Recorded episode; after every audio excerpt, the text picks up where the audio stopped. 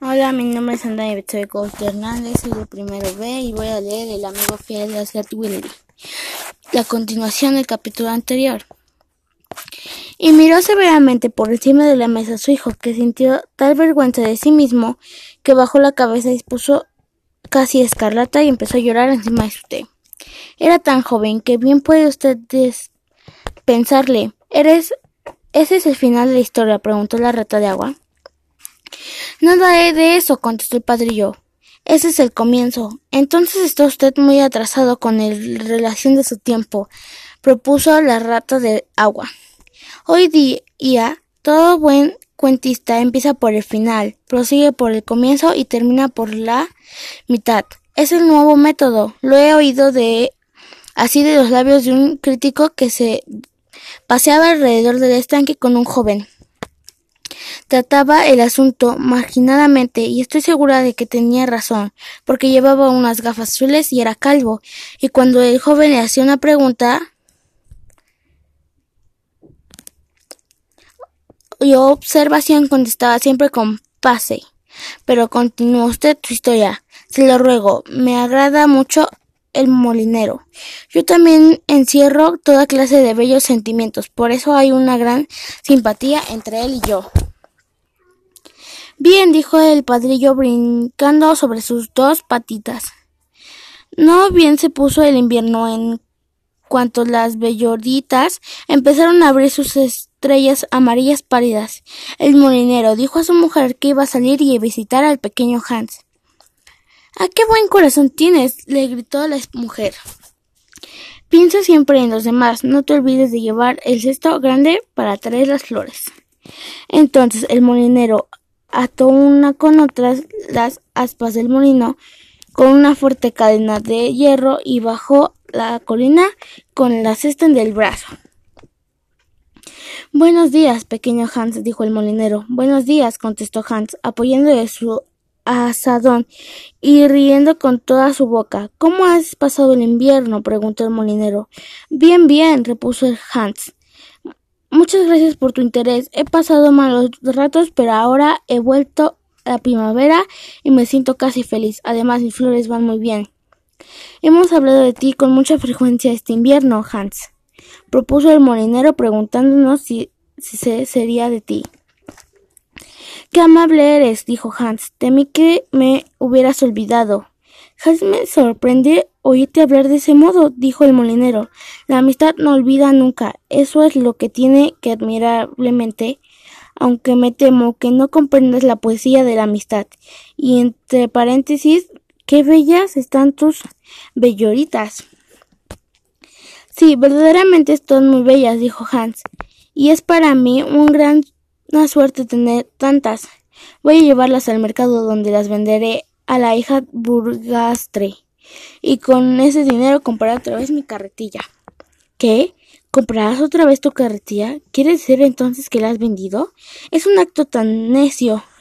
Con toda seguridad, pero el hecho es, replicó Hans, que me vi obligado a ello. Como sabes, el invierno es una de las estaciones malas para mí, y no tenía ningún dinero para comprar pan, así que tuve que vender primero mis botones de plata de mi traje de los domingos. Luego vendí mi cadena de plata y después mi flauta. Por el último vendí mi carretilla, pero voy a rescatarlo todo. Hans, dijo el molinero, te daré mi carretilla. No está en muy buen estado. Uno de los lados se ha roto y están algo torcidos los radillos de la rueda. Pero a pesar de esto, te la daré. Sé que es muy generoso por mi parte y a mucha gente le parecería una locura que me desprenda de ella, pero yo no soy como el resto del mundo. Creo que la generosidad es la esencia de la amistad y además me he comprado una carretilla nueva. Si después de estar tranquilo te daré mi carretilla. Gracias, eres un generoso, dijo el pequeño Hans. Y su afable cara redonda resplandeció de placer. Puedo arreglarla fácilmente porque tengo una tabla en mi casa. ¿Una tabla? exclamó el molinero. Muy bien. Eso es precisamente lo que necesito para la techumbre de mi granero. Hay una gran brecha y se me mojará todo el trigo. No la tapo. Qué oportuno has estado. Realmente es de notar que una buena acción en genera otra, siempre. Te he dado mi carretilla y ahora tú me vas a dar tu tabla. Claro, es que te la que la carretilla vale mucho más que la tabla, pero la amistad no repara nada de esas cosas. Dame enseguida la tabla y yo mismo me pondré en obra para arreglar mi granero. Ya lo creo, replicó el pequeño Hans. Fue corriendo a su vivienda y sacó la tabla. No es una tabla muy grande, dijo el molinero, examinándola. Y me temo que una vez arreglado la techumbre de mi granero, no quedará madera suficiente para arreglar lo de la carretilla. Pero claro, es que no tengo la culpa de eso. Y ahora, en vista de que te he dado mi carretilla, estoy seguro de que accederás a darme a cambio unas flores. Aquí tienes el cesto, procura llenarlo por completo. Casi por completo, dijo el pequeño Hans, bastante afligido porque el cesto era grandes dimensiones, y comprendía que si lo llenaba no tendría ya flores para llevar al mercado, y estaba des deseando rescatar sus botones de plata. A fe mía, respondió el molinero, otra vez te voy mi carretilla. No creí que fueses mucho pedirte unas cuantas flores. Podría estar equivocado, pero yo no figuraré la amistad. La verdadera amistad estaba extensa de todas clases de egoísmo. Mi querido amigo, mi mejor amigo, protestó el pequeño Hans. Todas las flores de mi jardín están a tu disposición porque no me importa más que tu estimada que mis botones de plata. Y corrió a recoger las lindas belloritas y a llenar el cesto del molinero. Adiós, pequeño Hans, dijo el molinero subiendo de nuevo la colina con su tabla al hombro y un gran cesto al brazo. Adiós, dijo el pequeño Hans, y se puso a cavar alegremente. Estaba tan contento de tener una carretilla.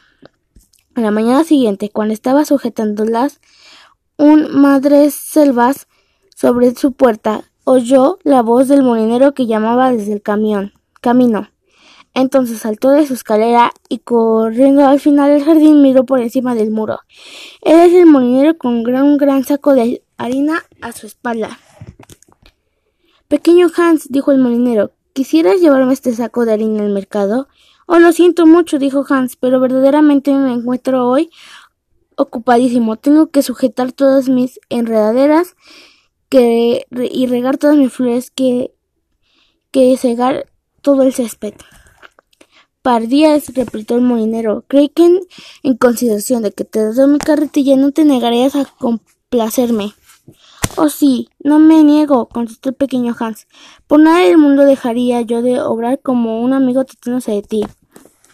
Y fue a recoger su gorra y, partió con el gran saco del hombro. Era un día muy caluroso y la carretera estaba terriblemente polvienta.